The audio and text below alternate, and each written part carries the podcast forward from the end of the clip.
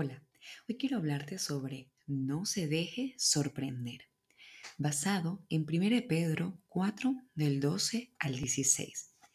Amados, no sorprendáis del fuego de prueba que os ha sobrevenido, como si alguna cosa extraña os aconteciese. Empecemos.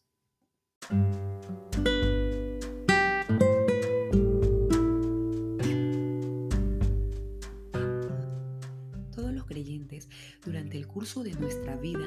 Hemos experimentado pruebas o estamos experimentando pruebas o experimentaremos pruebas. Estas suelen ser tiempos de tribulación, sufrimiento, desasosiego e intranquilidad por las cuales atravesamos ocasionalmente. Es importante resaltar que las pruebas no son permanentes, son temporales. Eso quiere decir que tiene un principio y tiene un fin.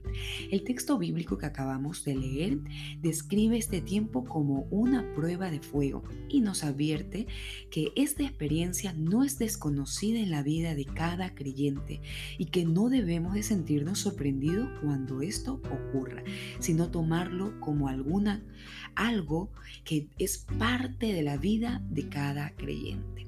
Las pruebas sirven para propósitos de fortalecimiento y consagración.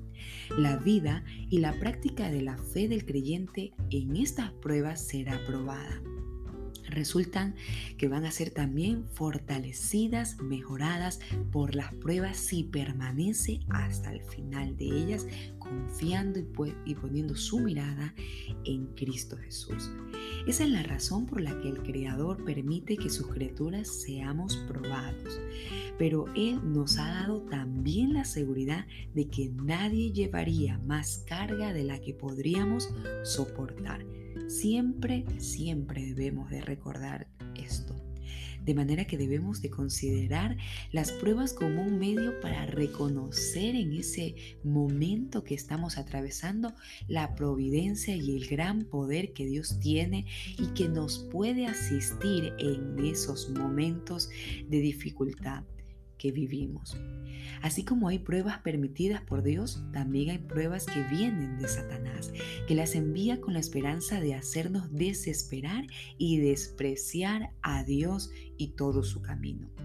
Ese fue el caso de la esposa de Job que al verlo atravesando por un periodo de tribulaciones y fuertes pruebas, le aconsejó que maldijera a Dios y se entregara a la muerte. Esa es la salida muy típica de aquellos que no tienen a Cristo como Salvador y Señor de sus vidas. Sin embargo, Job felizmente no escuchó el mal consejo de su esposa y no puso atención a lo que le decían sus amigos tampoco. Él se mantuvo confiando, querido oyente, en el Señor y solo escuchó la voz de su fe. En esta hora yo te animo a que tú solamente confíes en Dios y escuches su voz. ¿Sabes por qué? Porque Dios sigue hablando y sigue estando por ti en medio de cualquier situación.